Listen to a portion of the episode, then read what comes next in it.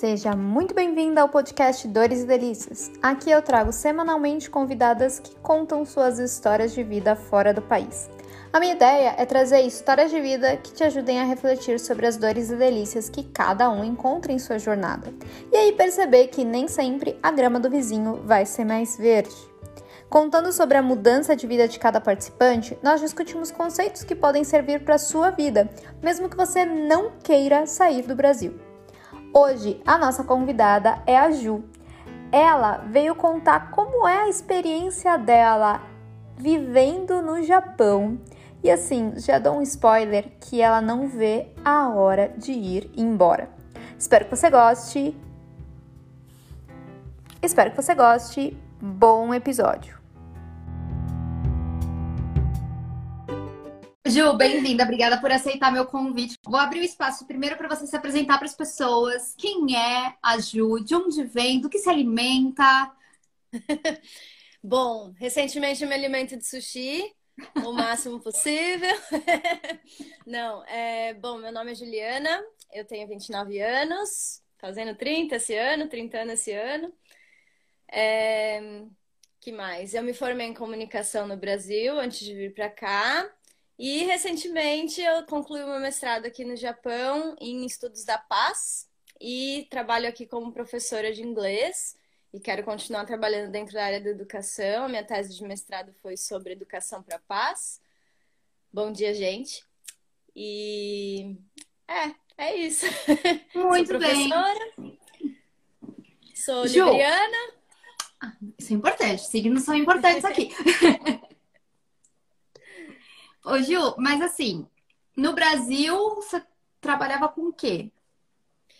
Então, eu trabalhava, assim, um pouco antes de vir, eu estava na área da recreação infantil, então eu, eu fazia festa, é, tipo summer camp, assim, tipo, as crianças iam para pra, as casas de verão, assim, delas, que eram crianças assim, mais endinheiradas no Brasil, e elas iam para as casas de verão e a gente fazia recreação. Foi até onde eu conheci o meu marido.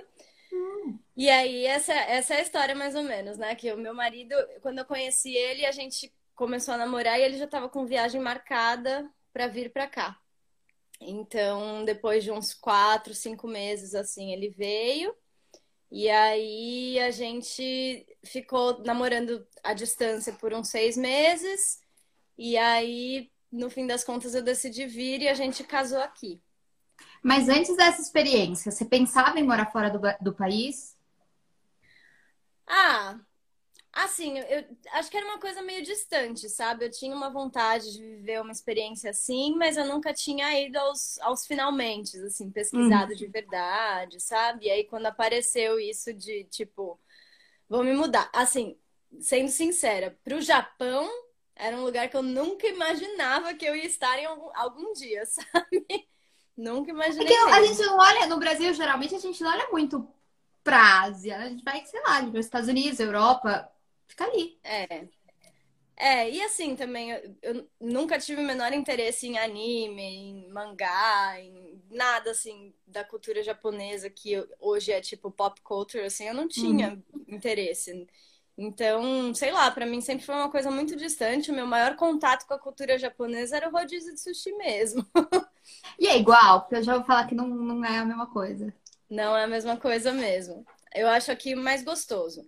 Uhum. Mas assim, eu gosto, eu gosto do sushi do Brasil também. Assim, eu acho que aqui o peixe geralmente é mais fresco e tem uns cortes diferentes que a gente não vê assim muito no Brasil.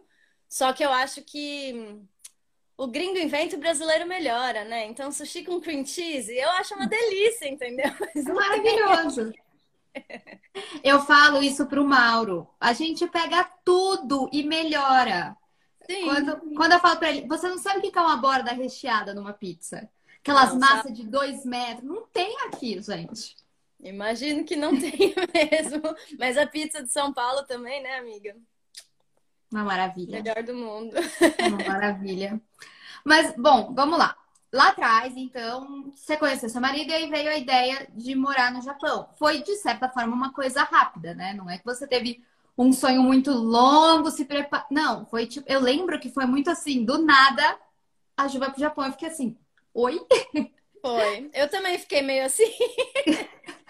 Me conta como é que foi essa experiência e, assim, as expectativas que você tinha. Porque imagino que não tinha muita, porque foi meio do nada. Mas, assim, como é que foi esse processo de falar, eu vou ir e, e a expectativa que tinha?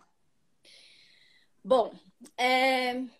quando a gente começou a ver como é que ia ser para namorar à distância, né? Como é que a gente ia fazer? Começou já a dar aquela dorzinha no coração, sabe? E aí ele falou assim: Bom, então, eu estou indo, mas vamos junto. E aí rolou assim um tempo de pensar. Eu acho que nem foi assim um super tempo de pensar. Antes dele ir, eu já tinha decidido ir vir junto. Só que só que aí assim, a nossa ideia não foi nem vir juntos para o Japão. Porque aí ele falou: não, eu vou, acho que era maio e eu cheguei em setembro. Então, ele falou: eu vou antes, e aí a gente organiza tudo, faz as. Eu, eu, ele faz as, as, as burocracias para chegar mais uma pessoa, porque ele também não sabia como ia ser. Aí, tipo, já pensou, ele chega e aí não consegue se organizar direito, não tem nada, e aí eu chego também e fica dois ferrados aqui. Então, tipo, a ideia era ele organizar as coisas, já que ele já estava com a passagem comprada mesmo. E aí, e aí depois eu vim. Então eu vim depois de seis meses. Ele foi a trabalho? Ou estudo? Ou o que que levou e... ele até lá? Então, ele foi porque eu acho que ele estava num momento muito estável, assim, da vida dele. E aí ele falou: Ah, eu acho que eu queria me desafiar, conhecer outra cultura, aproveitar que, tipo, eu não tenho amarras no Brasil hoje, amarras de trabalho, de assim, ele tinha trabalho, só que tava meio na mesma, assim, sabe? Uhum. E aí ele falou: Acho que eu vou me desafiar. E o primeiro plano dele era para ir para Europa. Só que aí, como ele é descendente de, de japoneses, a família dele falou: Ah, para você o visto é mais fácil, porque você não vai para o Japão. E aí ele, ah, tá bom. E aí ele decidiu vir. E só que isso foi um pouco antes da gente se conhecer, né? Toda essa, essa, essa decisão do Japão foi um pouco antes da gente se conhecer. E aí, assim, a partir do momento que eu decidi vir com ele, nesses seis meses que ele já estava aqui, eu comecei a estudar japonês. Claro, cheguei aqui sabendo falar bom dia, obrigada, e ler alguns caracteres, assim. Até hoje eu não sei muito, mas no começo foi assim. É... E aí comecei a estudar japonês, a, a, a, ler, tipo, sei lá, blogs pessoais de pessoas que já tinham morado aqui, é... sobre como foi a experiência delas. Comecei a fazer umas pesquisas assim. Pesquisei a cidade onde a gente ia morar. É... Então foi meio assim. E aí eu cheguei.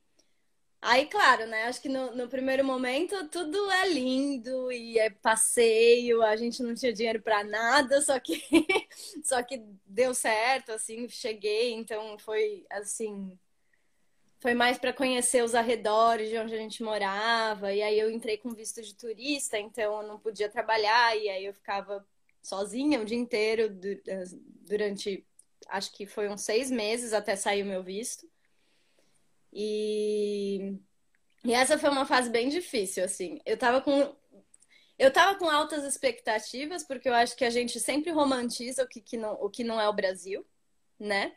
Ah, mas Japão é primeiro mundo, aí vai, eu vou ver outra coisa. E aí eu cheguei aqui, a gente morava no interior de Chiba, que é tipo bem pequenininho. E aí não tinha nada, só tinha campo de arroz, assim, na cidade, sabe? Então, a expectativa estava alta, mas aí quando, quando eu cheguei lá foi meio, nossa, é diferente já do que eu estava esperando.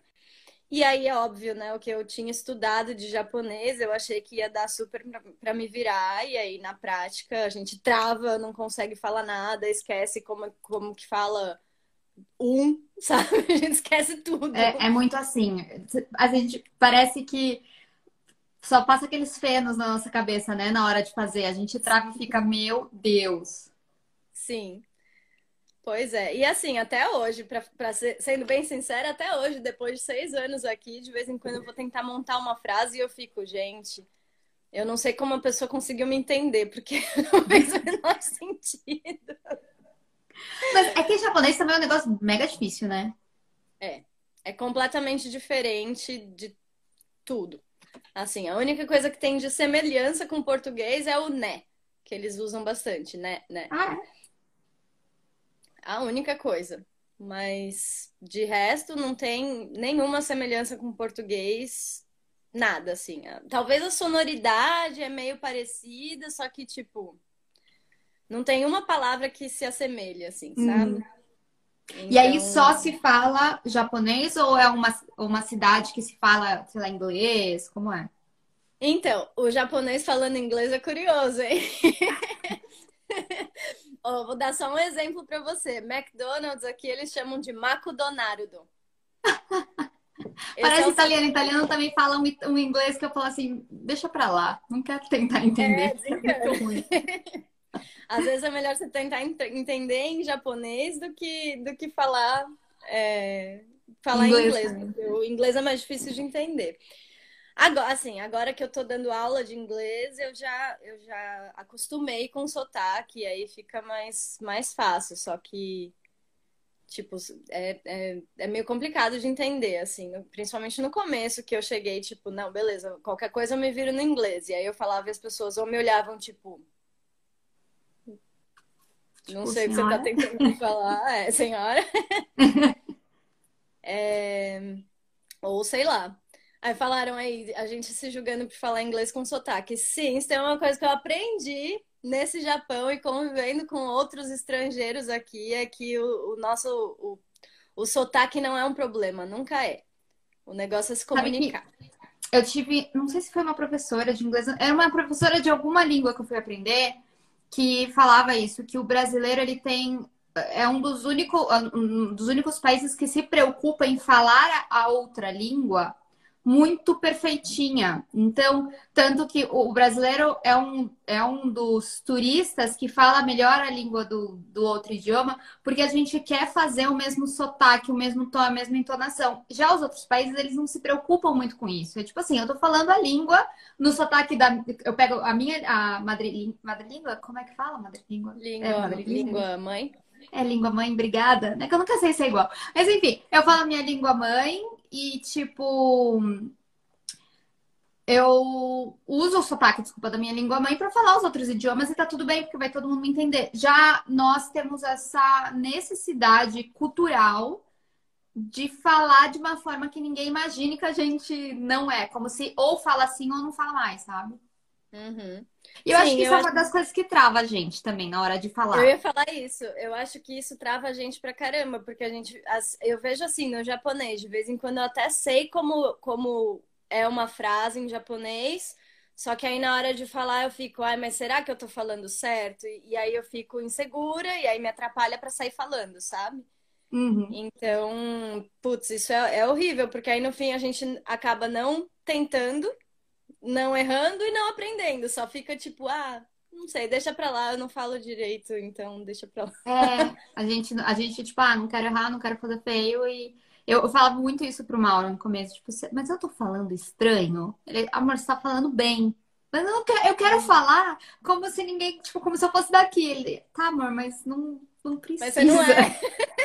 você não é daqui, tá tudo bem também. A gente acaba assumindo também a linguagem de onde a gente aprende. Eu tô numa região, na região da Brecha, e aqui na Itália é tipo, por exemplo, São Paulo. O paulista tem um jeito de falar, o carioca tem outro jeito. Aqui na Itália é a mesma coisa, mas é de tipo micro cidade, município para município. É tipo Osasco, São Paulo, sabe? E eu falo meio. Eu falo brechano já. Eu falo uma coisa mais. Não sai umas palavras, assim, porque você convive. Então, a gente acaba, né, por osmose pegando o do outro. Vai absorvendo a cultura de onde você tá, assim, né? Também. Sim. E aí, beleza, você chega aí na Itália, na Itália, aí no Japão, depois desse rolê super rápido, imagina como foi corrido, e fica esses seis meses. Como é que foi? É, e aí já entra na pergunta que trouxeram, qual foi o maior choque cultural, uma das maiores dificuldades que você enfrentou nesse começo da mudança? Que, que, como é que foi chegar no meio dos campos de arroz Trancada em casa, sem falar língua. Então, é, como eu tinha feito a minha pesquisa antes de vir, eu tinha lido que muita gente tinha falado da solidão aqui do Japão, que é um país mais fechado, as pessoas são bem mais frias. Então, eu já estava esperando isso. E, e aí, quando eu cheguei, eu fiquei, não, eu não vou ficar pensando nisso e eu todos os dias vou me desafiar um pouquinho para eu sair de casa e aí, tipo, como eu tava sozinha, eu precisava me virar sozinha quando eu ia sair, então era tipo, beleza, amanhã eu vou acordar cedo e vou comprar uma água. E aí eu ia até a lojinha da esquina comprar uma água. Aí, beleza, deu certo. Então, depois de amanhã, eu vou, é, em vez de comprar uma água, eu vou um pouquinho mais longe e vou comprar um, uma pizza. E aí eu ia tentando fazer as coisas assim, sabe? Uhum. É, mas foi mais, tipo, mini desafios pessoais, sabe? Porque a pessoa me, me perguntava, tipo, você quer uma sacola? E eu ficava. Não sei. sabe? Então eram, tipo, mini desafios pessoais. É, mas aí, com relação ao que eu acho que foi mais impactante, diferente, assim, eu sabia, eu tinha noção de que era um país mais frio, não, não literalmente, literalmente também, mas que as pessoas eram mais frias é, só que eu sempre fui uma pessoa muito extrovertida. E se me deixar sozinha, eu converso com a minha sombra, sabe? E aí eu uhum. pensei, bom, beleza, eu sei que o pessoal é mais fechado, só que eu vou arrumar uma galera para conversar e vai ser tudo bem. E aí, no fim das contas, os, os primeiros amigos que eu fiz foram todos brasileiros. Sabe? Porque eu acho. E, e assim, até hoje são poucos os amigos japoneses que eu consegui manter. Uhum. Porque a cultura é muito diferente, aí, tipo, tem uma coisa de você não pode ligar pra pessoa e falar: Ah, eu tô passando aí na sua casa, vamos tomar um café? Não, não tem isso, sabe? É meio falta de educação, então, sabe? Eu acho que essa parte foi o que me deixou mais, assim. Apesar Porque de tudo vira muito polido, né? Não tem é, aquela parte é, da sua extroversão mesmo de falar, ai, amiga, lembrei de você, tô indo aí, ou vem cá agora. Não tem isso, né? Sim. E aí, tipo, eu, sei lá, me senti muito esquisita, porque para mim nunca foi um problema fazer amizades, eu conhecer gente nova, e aqui tava sendo, sabe? Era completamente diferente, porque assim, mesmo entre os brasileiros, ainda absorve um pouco da cultura, né?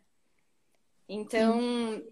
Tipo, mesmo, sabe? Foi muito esquisito para mim, porque foi uma coisa que eu nunca pensei, nunca tinha, nunca tive dificuldade, eu sabia que ia dar, sabe? Ia, beleza, todo mundo ia eu ia acabar conhecendo um monte de gente, não sei o quê, e foi meio diferente assim, eu acabei tipo conhecendo pessoas de uma forma completamente diferente do que eu costumava fazer, assim, sabe? Uhum.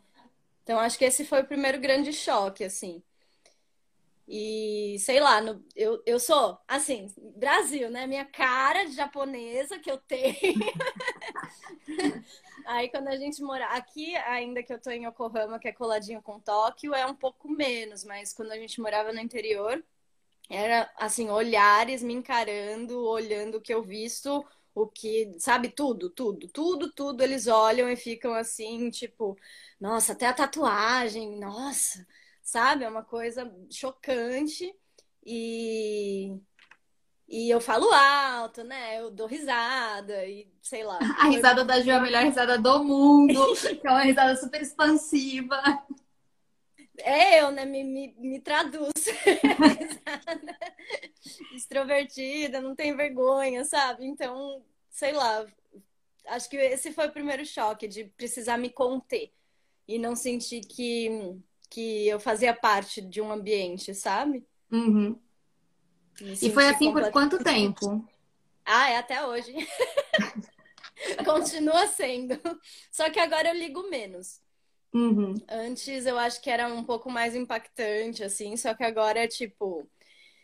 Eu acho que com o tempo eu fui percebendo que não interessa, não interessa o que eu fosse fazer aqui, eu ia ser sempre vista como estrangeira. Então, então eu vou fazer o que eu quiser. E eu acho que é tão importante isso, né? É, porque tem uma. É muito complicado. Eu acho que a gente tem uma visão muito ruim de estrangeiros, pensando que ah, o estrangeiro é ruim. Apesar de sermos um país que acolhe todo mundo, como todo mundo, vírgula, né? Porque é muito fácil a gente acolher o americano e qualquer outro gringo. Agora vem da África, vem ali. Todo mundo branco, né? É, isso. Mas assim, eu, eu vejo muito.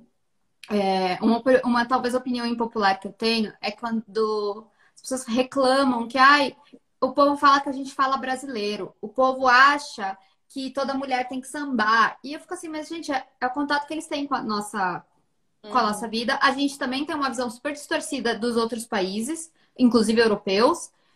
E quando você pega qualquer pessoa que venha do continente africano pro, pro Brasil, a gente não trata da mesma forma. A gente trata mal. A gente não sabe a língua que metade desses países falam.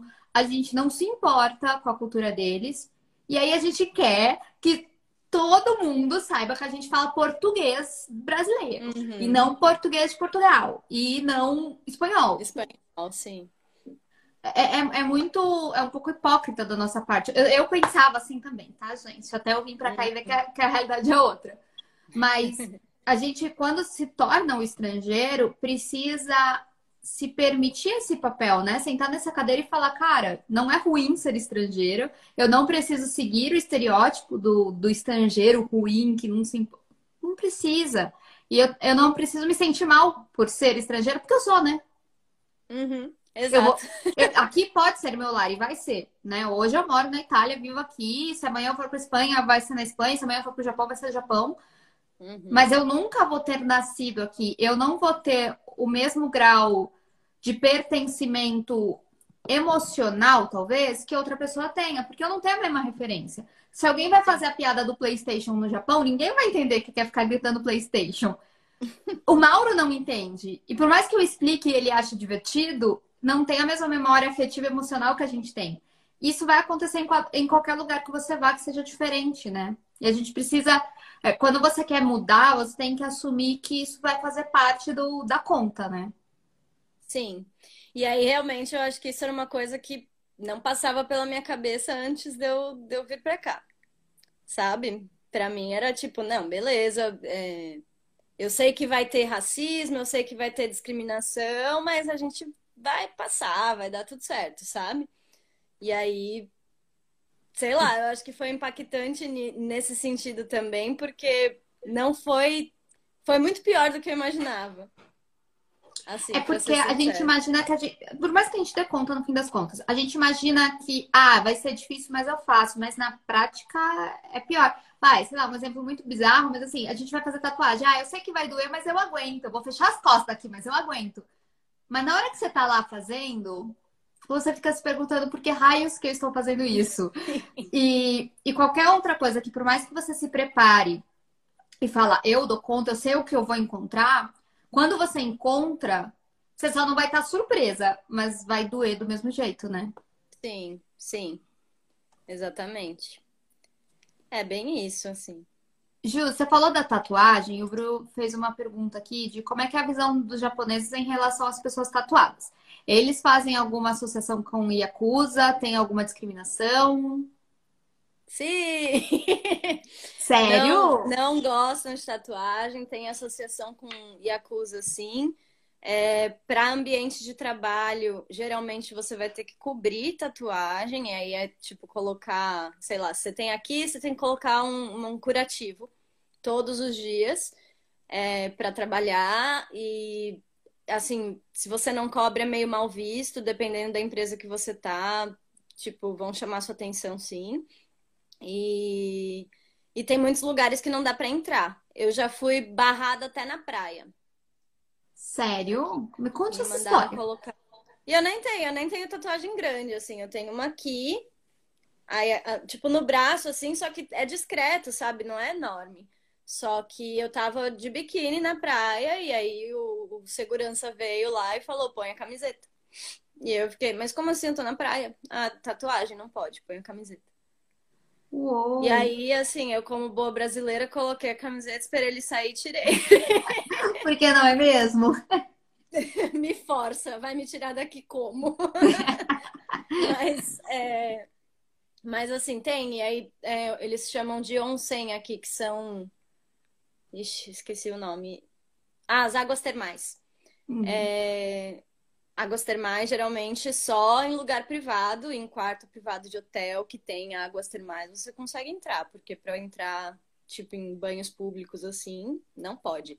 Piscina Nossa. pública, não entra. Mas é tipo, literalmente tem um cartaz dizendo não pode tem. ou. Uou! Tem, e aí se você, por exemplo, eu quando fui fazer a matrícula na academia, é, eles perguntaram, tem tatuagem? Aí eu tive que marcar lá que sim, e aí, tipo, recomendação, venha com as tatuagens cobertas. Caramba, não, o Bruno tá realmente ferrado, porque o Bruno tem o braço dele fechado. É, é. amigo, vai ter que arrumar aquelas blusinhas coladas que imita a pele. Mas assim, é, eu acho que tá mudando, sabe? Daqui uns 20 anos eu acho que não vai ter mais tanto problema, mas para agora ainda tem.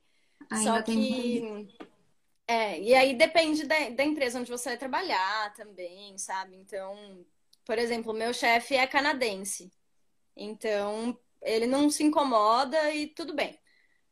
Na capital, só no interior, em todo lugar. Japão inteiro, assim. Inclusive em Tóquio. E, e aí. O que, que eu tava falando? Esqueci. Que dependendo do trabalho, dependendo do seu chefe que é canadense, por exemplo, ele não se importa ah, sim, meu chefe não se incomoda, só que assim, se você for trabalhar numa empresa japonesa mesmo, tradicional, daí vai, vai precisar cobrir ou dar um jeito.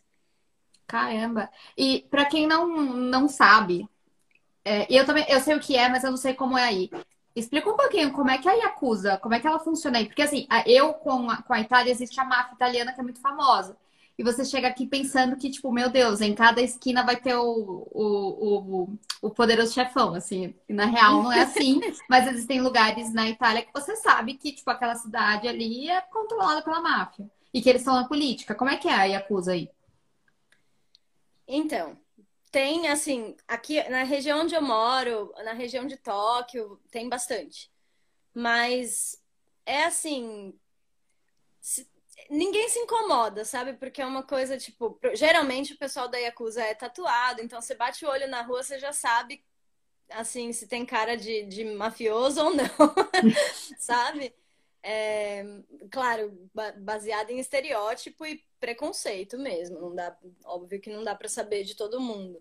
Mas é que aí você vê, tipo, um japonês todo tatuado já fica meio. Hum, não deve ser. Deve ser Yakuza, sabe? Uhum. Então. É... Mas tem, tem bastante, assim. Eles não têm envolvimento em política, só que eles têm envolvimento, assim, com polícia, é, então eu tenho, eu tenho uma conhecida aqui do, do Japão que ela é brasileira e ela tinha um restaurante brasileiro aqui na região onde eu moro. E antigamente era um bar, o restaurante dela. E aí vendia bebida e por vender bebida, é, a Yakuza meio que passava recolhendo imposto, sabe? Uhum. Porque vendia bebida e era meio que, sei lá, posto da, da tipo, coisa da Yakuza. Então, uhum. é, e aí essa minha amiga doida peitou o, o chefe da máfia falando num japonês mais ou menos assim, ela grávida. E ela falou assim: esse é o meu ponto. Eu sou imigrante, eu cheguei aqui, eu não tenho que pagar nada para você, vai embora. Aí ele falou: ah, vou ter que chamar o meu, o meu chefe. E ela falou: pode chamar quem você quiser, chama o Papa. Eu não vou sair daqui, não vou te pagar. E aí, tipo, no fim das contas, eles falaram: Talvez ela seja mais louca que a gente. ela vem do Brasil, galera. Vamos com calma. É. E aí, no fim, tipo, ela, ela conseguiu é, não precisar pagar para eles, enfim. Só que era uma coisa assim, ela tinha medo, sabe? Porque ela tinha filhos também, e aí ficava, ela ficava sempre de olho, tipo, se os filhos estavam na região, para dar uma olhada se eles estavam falando com alguém, sabe? Mas eu acho que não é diferente da máfia que a gente conhece no Brasil, sabe? Uhum. Eles não vão abordar pessoas aleatórias na rua. Tipo, não vão uhum. assaltar você. Sabe? É, é uhum. bem. É outra, outros 500. É, é máfia, máfia. É outra, outra história, é sabe? É outra, é, é outra organização, gente. Sim. E Ju, entrando já no, no momento que você começou a se estabelecer na, no Japão, e aproveitando a pergunta do Bruno, se, como é que é o mercado para os. Não faço ideia do que, que é isso. Gaikoku. Gaikoku que fala? Gaikokujin é, é, é estrangeiro. Tá como é que, pensando em como é que é o mercado de trabalho, mas já contando a tua história, como é que foi isso? Tipo, você conseguiu visto? Como é que foi começar emprego? Como é que você sente que as pessoas recebem o, o estrangeiro aí? Primeiro trabalho que eu comecei foi em fábrica, que eu acho que é onde a maioria dos brasileiros está e onde a maioria dos estrangeiros é, arruma emprego aqui. Estrangeiros que eu falo não brancos, né? Do, do sul global, do, do hemisfério sul. É, a maioria deles consegue emprego em fábrica mesmo. É... E aí eu trabalhei em fábrica por quase um ano. Foi horrível! É tipo que... aquelas coisas que a gente vê na TV, que você trabalha assim, sem, sem dormir, 70 mil horas. Assim, hoje tem leis trabalhistas, né? Então, tipo, é até, sei lá, 12 horas no máximo, só que é de pé e, tipo, o tempo de descanso é ridículo, sabe? Você tem, sei lá, 15 minutos de intervalo, só que você só pode tirar seu intervalo em algum lugar específico da fábrica. Então, você, até você chegar lá, já passou cinco minutos, e aí você, tipo, senta três e tem que voltar. Sabe? É assim, uhum. tipo, o dia inteiro de pé. Eu acho que é o primeiro mês, assim, de fábrica para mim, eu voltava para casa, chegava em casa engatinhando, porque eu não aguentava mais meu pé, meu joelho. Foi muito foda, assim. E aí tem umas coisas, tipo, não pode conversar na linha de produção então você fica, sei lá, 8, 9, 10 horas lá, só você e a sua, as vozes da sua cabeça, sabe? Nossa.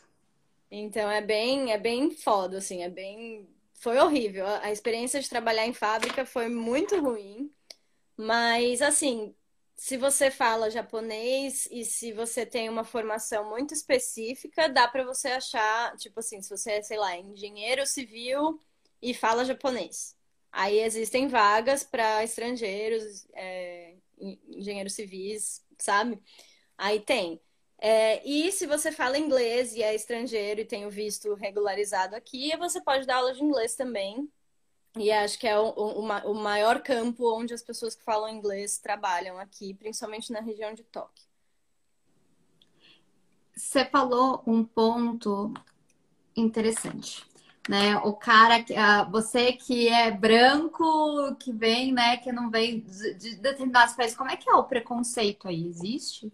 Tanto por estrangeiros quanto por estrangeiros específicos? Eu acho que, de maneira geral, para todos os estrangeiros, tipo, contra todos os estrangeiros existe um preconceito, mas os estrangeiros brancos são um pouco mais bem vistos, assim, uhum. sabe? Brancos que eu falo do, do não brasileiro branco, que brasileiro aqui não é branco, é latino, sabe? Então é, é uhum. é do hemisfério norte, assim, europeu, russo, é, americano.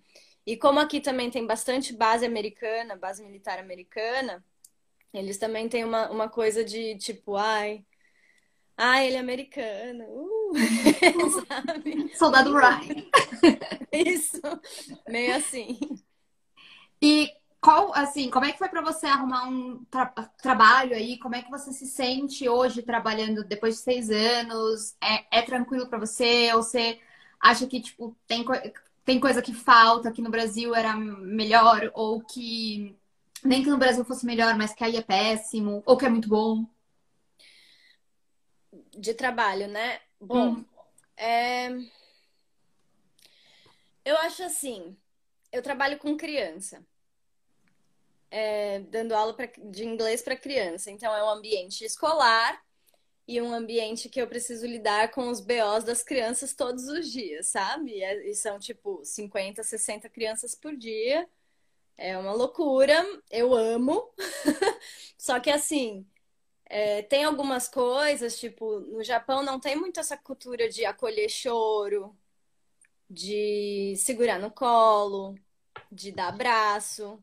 Então, no começo foi uma coisa que eu estranhei muito, mas hoje é uma coisa que eu faço com as crianças e elas, elas vêm atrás de mim, assim, sabe? Tipo, começa a chorar. Eu até tava contando para uma amiga esses dias uma, uma...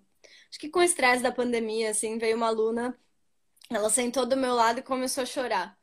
E aí eu me assustei, né? Falei, o que, que aconteceu? Você se machucou, você brigou, você fez isso, você fez aquilo. Tipo, tentando entender o que tinha acontecido. E ela falou assim, eu não sei, eu só quero chorar. Aí eu falei, ah, tá bom, então chora aí. aí ela, tipo, ficou... Aí ela ficou um tempinho, assim, depois ela parou de chorar.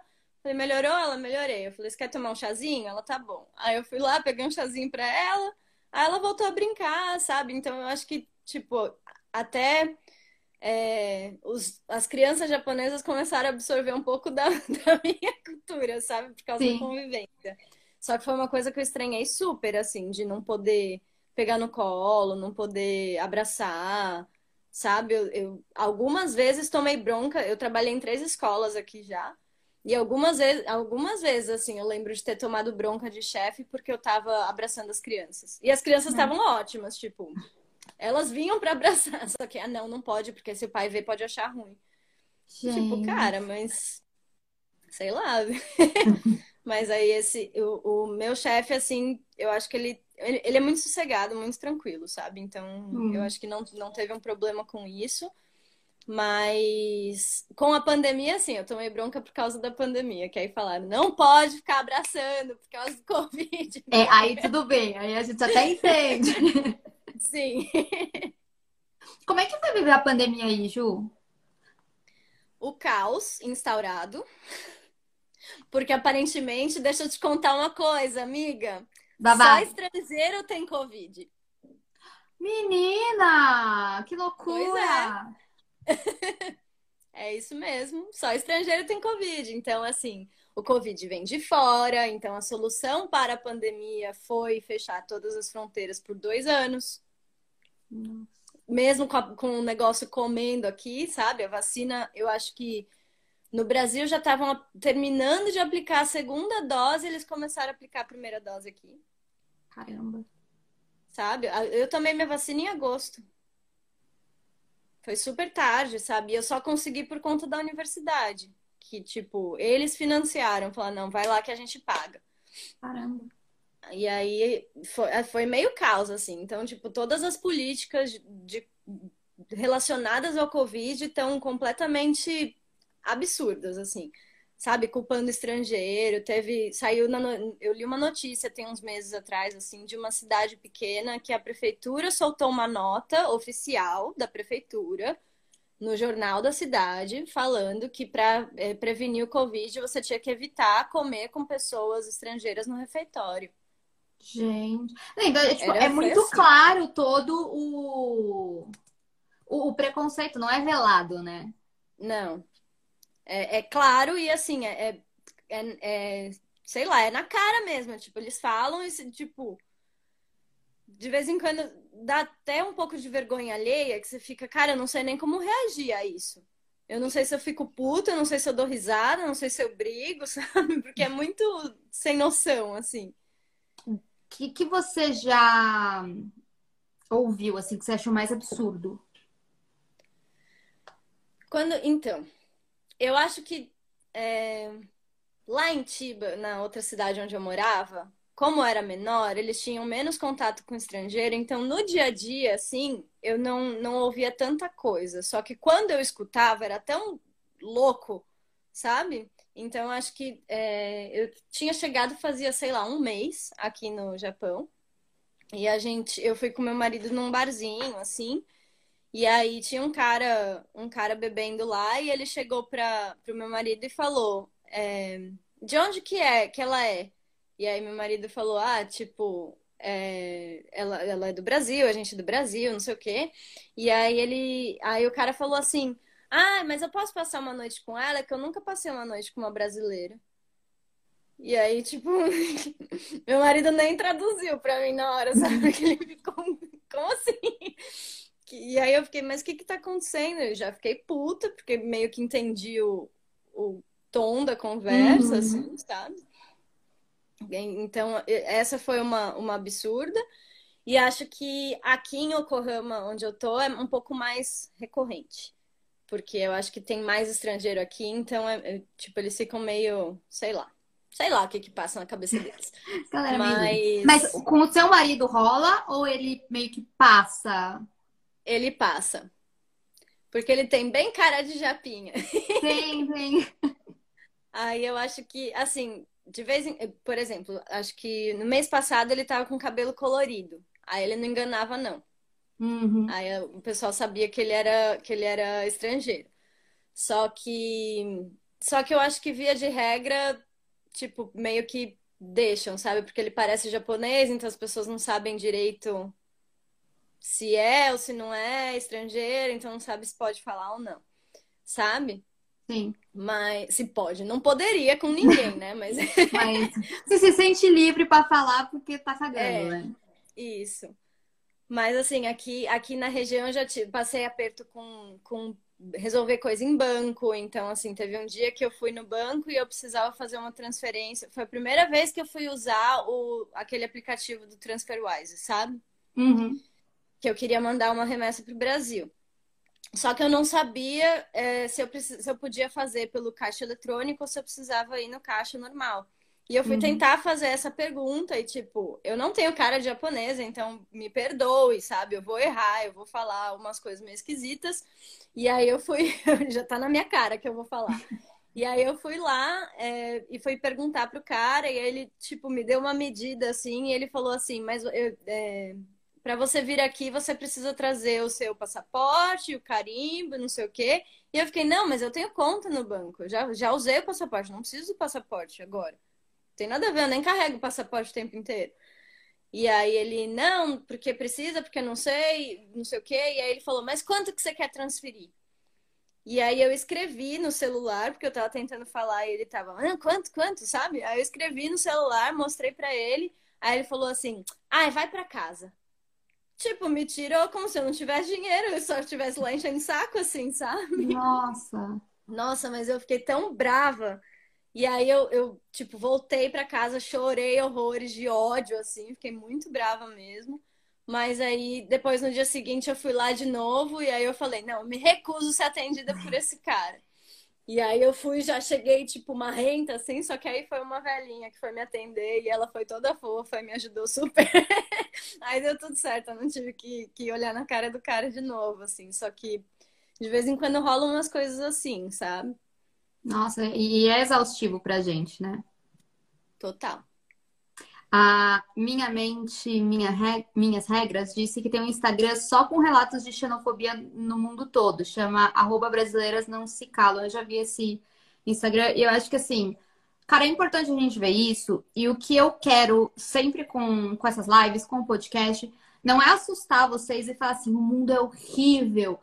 Mas é que vocês precisam ver os dois lados da moeda para ver se você está disposta a pagar. Não é que, por exemplo, eu vim para Itália eu já passei uma vez ou outra uma situação desagradável por ser estrangeira, mas muito velada. Mas eu conheço pessoas que vieram aqui e passaram tipo, por coisas bizarras. A Ju tá passando por muita coisa lá. Então, assim, cada um vai ter sua vivência. Você precisa entender os extremos e saber que a tua experiência vai ser só sua. Mas é importante saber, né? O Bru falou que Sim. se ele fo- se fosse com ele, ele vai preso. Aqui é diadema. A gente dá dois tapas na cara e sacola na cabeça. É, Sabe qual é sinto coisa- informar, sinto informar que se você der dois tapas na cara aqui no Japão, você vai preso mesmo. Real? Real. Por quê? Porque é violência e é, é cadeia, assim. Especialmente se tiver cara de estrangeiro, que aí Ai. não tem perdão. Viu, ó, Bru? Não dá. Dois tapas na cara não dá. Mas sabe o que é interessante? Ele falou isso, eu lembrei que quando a gente se muda, a gente muda. Então, eu chego em um espaço que eu ainda tenho que me adaptar, eu me torno uma pessoa muito mais insegura e observadora, principalmente no começo. Então, até eu ter a capacidade. Por exemplo, provavelmente se acontecesse com você no Brasil, é, qualquer tipo de preconceito que você sofresse no Brasil, você ia falar de outro jeito, você ia se portar de outro jeito, você não seria tão passiva. Porque é o teu ambiente que você está adaptada. Chegar em um novo, a gente fica muito tipo. Cara, a gente tem. Eu não sei, eu pelo menos falo isso. Eu acho que a Ju também, porque quando eu ia me mudar pra Itália, eu pedi conselhos pra Ju e ela me deu vários, assim, super importantes. E, cara, a gente tem medo de tudo. A pessoa me pergunta qualquer coisa na rua, eu já fico assim. Eu tenho medo de falar errado, assim. É muito bizarro. Sim. Então, é, tenha consciência quando você fala, eu vou mudar de país e que você não vai ser a mesma pessoa. Nunca. E mesmo que você chegue perto de ser como você era no país, no Brasil, eu, eu, digo que não vai ser a mesma pessoa, gente, porque você vai se adaptando também no ambiente que você tá. Você não perde sua essência, mas você, você se adapta. E, cara, não tem como por muito tempo, até você chegar na tua. a dizer assim, ah, beleza, tô tranquila, agora eu já tô me sentindo mais eu aqui nesse país. Ou vai tempo, né? Sim. Não, e, e, tem uma, uma coisa que não importa a sua fluência em outro idioma, você vai ser muito difícil você chegar no ponto de ser fluente a ponto de conseguir brigar em outro idioma. Porque, é assim, a primeira coisa que eu penso quando eu tô nervosa não é tipo, bacaro, tipo, seu idiota em, em japonês. Eu penso, vai pra puta que pariu, entendeu? é... Desculpa, não sei se pode falar. Pode, pode. É só para adultos aqui esse podcast. É, então tá bom. Mas então é difícil também a gente é, tem essa questão também que a cultura atrapalha, a gente não sabe onde que tá pisando direito, tipo, se eu posso brigar por isso ou não. Então, teve outras várias assim, inúmeras situações de xenofobia que a gente sentiu aqui, mas a que é mais clássica entre os estrangeiros que a gente passou foi para alugar apartamento que é surreal. Você vai na imobiliária e aí você tá sentado na frente do, do, do agente imobiliário, ele liga pro, pro dono da casa e fala: Ah, eu tenho um casal de estrangeiros aqui e eles querem alugar casa. E aí, pode, pode ver? Aí eles perguntam, tipo, de onde eles são? Do Brasil. Não, não pode. Caraca. Não quero alugar. E, tipo, não tem o que a gente possa fazer, sabe? Porque é o dono da casa e tá dentro da lei. Uhum. E aí eu, tipo, eu, como que eu vou reagir a isso? Eu, eu não posso brigar por isso, eu não posso brigar com o, o, agente imobiliário, porque não é ele que faz a lei e não é ele o dono da casa. Sabe? Então você acaba ficando numas. numas... E aí é também. Tipo, refém da situação, não tem muito o que fazer. É, não tem o que fazer. E aí também eu, eu acabei pensando, tipo, cara, mas se a pessoa precisa questionar qual é a minha nacionalidade para ver se eu quero ver a casa que ele tem para eu morar por um ano ou dois eu não quero estar nesse espaço também. Uhum. Sabe? Então, tipo, já abriu esse caminho aí. Se você não me quer, eu também não te quero. Beijo. Autovalorização, meus bem? Sim, por favor.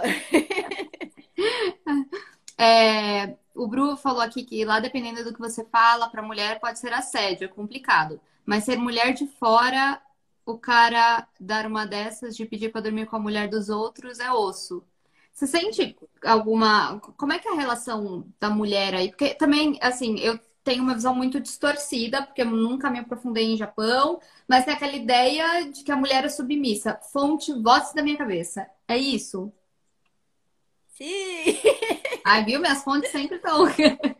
Sim, as vozes da sua cabeça estão corretas. assim, eu acho que não é, não é tanto quanto é, a gente imagina no Brasil, assim, que tem uma coisa de super ser, assim, servir o homem, não é tão assim. Uhum. Só que, tipo assim, é normal a mulher ganhar menos que um homem para exercer a mesma função, tem muito machismo aqui. É, assédio mesmo dentro de ambiente de trabalho é uma coisa que a mulher não tem nem para onde denunciar, não existe uma delegacia da mulher. Nossa. É, então, assim, violência contra a mulher. Se você vai, sei lá, é, tá numa situação de violência em casa e você quer chamar a polícia. Eu conheço pessoas próximas de mim que, tipo, tentaram chamar a polícia e quando os policiais chegaram, eles perguntaram: Mas você tem certeza que você não caiu da escada? Gente. Sabe? Então, é meio assim, sabe? É um país bem machista, bem machista. Só que Assim, de certa forma, eu acho que como a gente está na bolha dos estrangeiros aqui, acaba que tem umas coisas que a gente não tem que passar muito, sabe? Porque, porque aí fica na bolha e já é um pouco mais progressista, sabe? Acaba, tipo, no meu trabalho, imagina, eu nunca, nunca sonhei em, em receber menos do que os meus colegas homens, porque não é uma coisa que acontece lá e ponto, uhum. sabe? Então, eu acho que tá mudando, Só que tá meio a passo de tartaruga, assim, porque 2022, né? Pois é.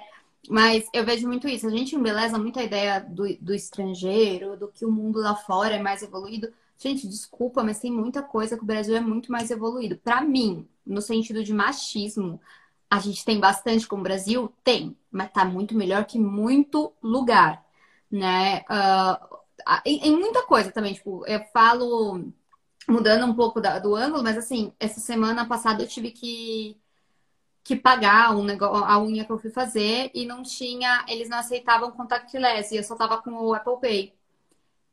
E aí eu tive que, enfim, sair para comprar para achar um banco para sacar dinheiro, eu ficando assim, gente, porque não tem, porque eles não têm um sistema bancário que eu consiga te transferir um dinheiro. Não tô nem falando do Pix que é novo, mas que eu mesmo que eu pague uma taxa, eu te transfiro o dinheiro, o dinheiro cai ali. Não existe isso, não é, é, é muito Amigo, atrasado. o Japão ainda usa fax. Não. eu juro. Eu, eu não, isso eu não esperava.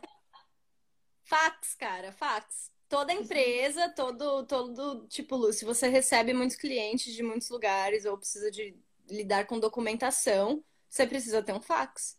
Caraca. É muito doido, né? Aqui é, é dinheiro para tudo, não tem muito cartão de crédito. Aqui também. É tudo com dinheiro. Aqui você tem que sempre ter dinheiro na carteira, senão esse tipo de coisa que aconteceu comigo acontece sempre. Tem coisa que você não paga, não é que nem, tipo, pra mim, eu pagava um real com débito, ou às vezes com crédito. Aqui uhum. você não paga menos do que 10 euros. E ainda assim, 10 euros é um negócio que você se sente culpado de estar usando, assim, porque as pessoas te olham feio. Sim. É, gente, a gente tem muita coisa melhor, viu? Eu digo aqui de, desde longe, assim. É, falaram aqui nos comentários que é foda que tem muita sede de com brasileiro ao redor do mundo, né? E aí a, hum, a Ana falou isso e a Nobuaki, não sei se Nobuco, é, não consigo... Nobuco, Nobuco, minha amiga. Nobuco diz: xenofobia tem no mundo inteiro, já sofri preconceito e assédio no Brasil. Sim, eu acho que é isso. Nós, como brasileiras, temos essa dor de ir para o mundo e se sentir assediadas e ter uma visão muito distorcida de quem é brasileira? Sim, mas como brasileiros fazemos o mesmo. E eu vejo, eu tenho uma amiga que é oriental, não, né? Ela é descendente de orientais e ela fala, ela fala muito e posta muito sobre o preconceito que existe com descendentes de oriental no Brasil, porque colocam eles como se eles não fossem brasileiros, né? Então, assim, a gente também faz isso em casa, né? A gente sempre chama amiga de olhinho puxado de japinha, não importa de onde é, de como é, do porquê.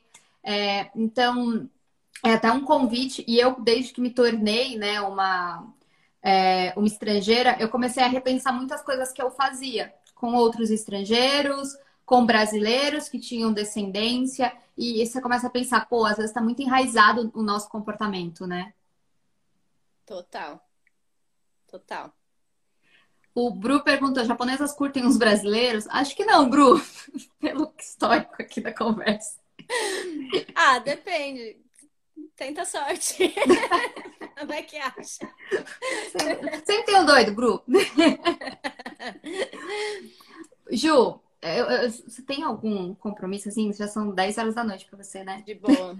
tá, problema. porque eu, eu, ainda quero chegar em alguns pontos. A gente já deu uma hora de, de conversa, mas assim, beleza, a gente já contou de onde veio, como foi. E agora um ponto que também já perguntaram aqui e que eu já dei spoiler lá no, na divulgação da live, que é, beleza, você está aí há seis anos e hoje você é uma pessoa que diz que não vê a hora de ir para o Brasil, inclusive já está em vias de ir para o país dias. tropical.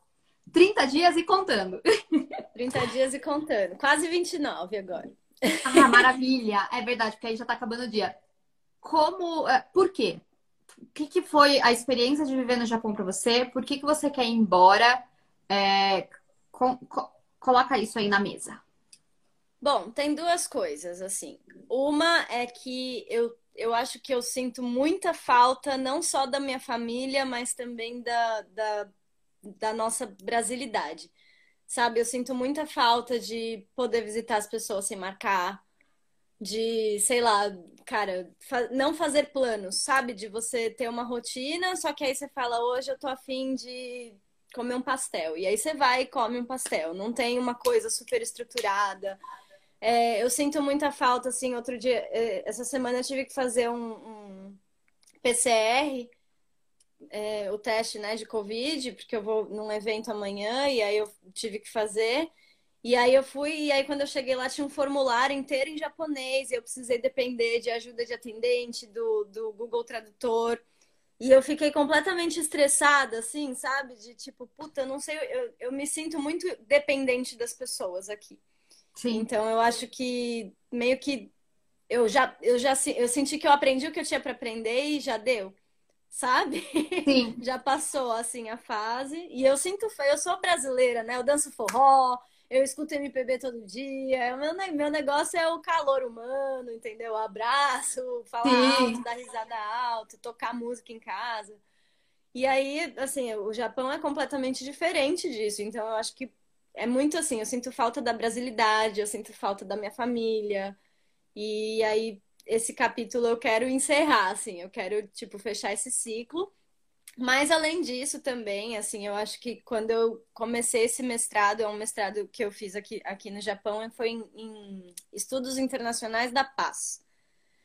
E eu escrevi sobre educação para a paz. E quando eu estava fazendo a minha inscrição nesse mestrado, e que eu escrevi é, a minha carta de apresentação, eu fiz tipo meio que uma determinação pessoal, falando que a, o meu sonho era que eu pudesse trabalhar pela educação do Brasil. E aí eu escrevi uma tese falando sobre educação do Brasil, inclusive, só que é... aí agora que eu me formei, eu tô sentindo que eu preciso ir atrás disso, sabe? Eu preciso botar a mão na massa. Então, o meu propósito vai ser esse. Eu ainda não sei direito o que eu vou fazer, eu tô esperando eu chegar. Sim. Mas eu tô, tá, tá muito forte isso no meu coração agora, sabe? Eu quero trabalhar pela educação do Brasil e eu quero. Eu que, gostaria que o Brasil fosse uma referência de educação para a paz. E se eu puder ter um pouquinho ali, colocar um o temperinho dedinho. ali, vai ser legal.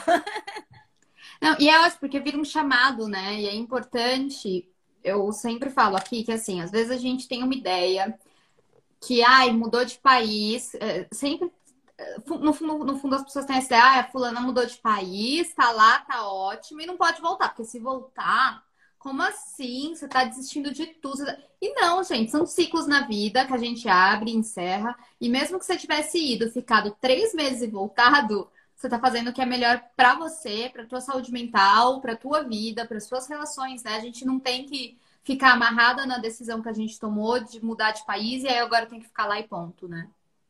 Sim. E eu acho que assim, para qualquer processo de mudança requer coragem, requer é, vontade, sabe? Requer, tipo, você passar por apertos. Eu tenho certeza que nessa volta do, pro Brasil, assim, eu tô há seis anos longe. Então, com certeza vai ser um período de adaptação, vai ser um Brasil completamente diferente do que quando eu saí. Eu tô esperando isso, sabe? Eu sei que vai Sim. ser assim. Só que óbvio que na prática geralmente é um pouquinho mais dolorido. Sim. Então, ainda mais assim, num Brasil pós-pandemia, como se tivesse acabado ainda. É. Enfim, Brasil com pandemia, então já também é outro contexto do que eu conheço. É, e aí vai continuar sendo, assim, não familiar para mim, como o Japão não é familiar. Só que eu acho que, que uma coisa que eu acho que é até bonito, assim, que o Japão acabou, de, acabou me ensinando foi que eu não, eu não preciso pertencer. Eu preciso Sim. querer estar tá lá. É sabe? Isso. Eu não preciso pertencer ao Japão e ser japonês e agir como japoneses. Eu preciso querer estar tá aqui. Nesse momento eu não quero mais, então eu tô voltando. Justo. É, é, é isso. E parece bobo, gente, mas quando a gente sai do país, a vida das pessoas continua de onde a gente veio. Então, assim, a gente, quando a gente volta para o Brasil, a gente volta pro Brasil que a gente deixou, de alguma forma, é aquilo que a gente, por mais que a gente saiba que mudou, é aquilo que a gente espera. Então, eu brinco muito com as minhas amigas que eu falo assim, gente, eu não reconheço a TV brasileira. Coisas que para vocês aí é normal, para mim, como assim o Luciano Huck tá no domingo, o Faustão tá na Band, e tipo, eu, eu não consigo conceber essas, essas coisas. Cara, assim, não faço a menor ideia também. Gente, quando, tipo, e assim, a gente não tá acompanhando o que tá acontecendo no Brasil, mas imagino que a Ju também tem algum. Segue pessoas, segue às vezes páginas de, do Brasil, e aí a gente vê umas coisas, e aí eu mando para as minhas amigas. Assim, eu tenho um grupo que eu só apareço lá para falar, gente, alguém me explica isso. Como assim? Do, do nada. então, a gente volta sabendo que as coisas estão diferentes, mas não conseguindo conceber na prática. E aí você vai voltar seis anos depois, as pessoas do teu rolê estão em outro rolê, as pessoas têm outras vidas, e a gente sabe, mas na prática a teoria sempre é outra. Então, é um novo momento, né, de, de entrar nesse processo de adaptar-se ao teu país de origem, mas que não é mais a origem que você deixou lá, né? Sim. Sim, é bem isso mesmo. E assim, eu sei que vai ser muito diferente do que de qualquer coisa que eu possa imaginar, assim, sabe? Tipo, vai ser muito, sei lá, eu acho que as, até as coisas que seriam comuns para mim vão ser estranhas. E aí eu tava até falando com um amigo que até tava na live antes, que ele voltou pro, pro Brasil recentemente, ele falou: "Nossa, as coisas que a gente sente falta do Japão são as coisas mais idiotas, assim, tipo colírio.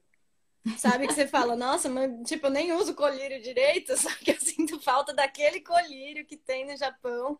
E eu sei que vai ser um processo, assim, para eu, pra eu me estabilizar e me adaptar e, tipo, achar um trabalho, enfim, enfim, ver o que, que eu vou fazer direito. Só que, cara, é o que faz sentido agora mesmo, sabe? É o que, é o que, o que eu determinei fazer lá atrás e eu acho que eu tô só, tipo, colhendo os frutos agora, sabe? Então. Sim. Tá meio assim. É, e foi o que a minha mente falou aqui. É, as... Minha mente, minhas regras, tá, gente? Não é a minha mente, é o Instagram. é, as pessoas muito. É, eu, eu, eu, tenho que lembrar de explicar as coisas que estão na minha cabeça. É, ela comentou aqui: as pessoas muitas vezes acham que quem volta é porque deu errado. E que no mundo a melhor coisa é ser livre. E no mundo a melhor coisa é ser livre para estar onde quiser, onde fizer sentido é isso, gente. É entender que você tem que estar onde te cabe. E onde te cabe, nem sempre vai ser o que o outro acha que é o que cabe. Nem sempre o outro. O outro não vai concordar e aí não tem nenhuma obrigação. Porque quem paga teus boletos e quem é, tipo, paga na, no, no dia a dia as dificuldades de ser, né? As dores e as delícias de ser quem é, é você. Por isso tem que ser muito claro, né? o pessoal falando, achei Sim. que fosse as vozes da sua cabeça de novo. Não, gente, minha mente é. Aí você é falou, um recebi, ah, eu recebi uma mensagem aqui da minha mente. Sinto aqui, ó, vem a vibração aqui, minha mente diz. é, Ju, acho que a gente, não sei se a gente falou tudo, eu acho que isso aqui dá para se estender por uns 5 horas contigo, é muito legal. Inclusive, se você quiser voltar, depois que você se mudar de novo pro Brasil, que estiver aí tranquila, me chama, vamos fazer uma live contando da readaptação que eu vou adorar. Bora, bora. E, e, eu queria saber se você tem algum recado que você gostaria de deixar para as pessoas, ou falar alguma coisa que acabou passando e a gente não, não falou, ou reforçar uma ideia. Então, eu acho que é, eu meti o pau no Japão em várias coisas, né? Só que eu queria falar que assim, não, não, é, não me entendam mal. Eu sou muito grata por tudo que o, que o Japão me abriu de espaço e por todas as coisas que eu aprendi aqui. E eu acho que se você tem a oportunidade de ir para outro lugar, é muito legal, porque você, tipo, começa a ver o mundo de uma forma diferente. São muitos aprendizados que, tipo, provavelmente seriam coisas que você nunca ia pensar estando no, no, na sua terra natal, assim. E, e foram muitos, muitos desafios e, e muitas superações, assim. Então, tipo, no final, no fim das contas, eu não imaginava que eu estaria aqui ainda, porque o nosso plano era ficar tipo dois anos e eu fiquei seis. Eu não imaginava que eu ia fazer um mestrado aqui, tipo, de jeito nenhum. Foram as coisas que foram acontecendo.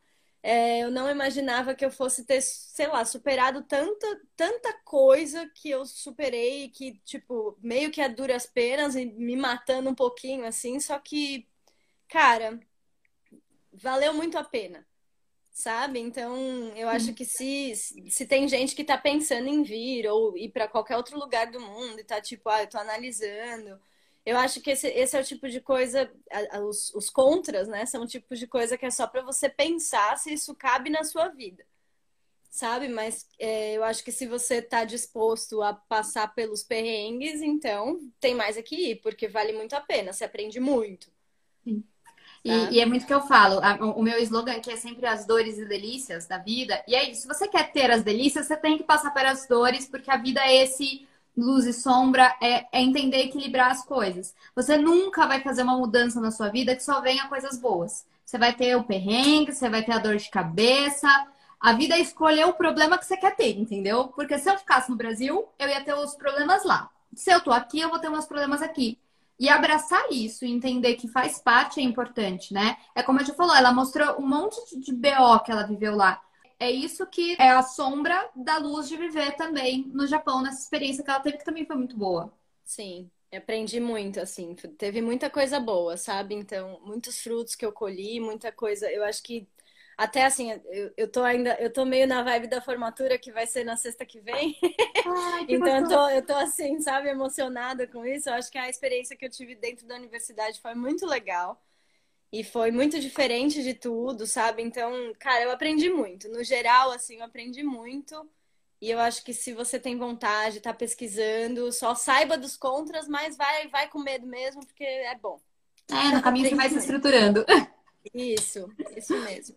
O Bruno, tá, tem todo mundo aqui comentando, agradecendo o papo. Gostaram muito, eu também adorei. Tipo, rendeu muito, foi muito bom, Ju. Quando quiser, volte. Obrigada, Ju. Eu espero que esses últimos quase 29 dias sejam aí muito bons para você, que dê tudo muito fluido, que você chegue no Brasil, seja super acolhida e amada, porque você merece, você é. Obrigada, amiga. Obrigada mesmo. Beijos para todos.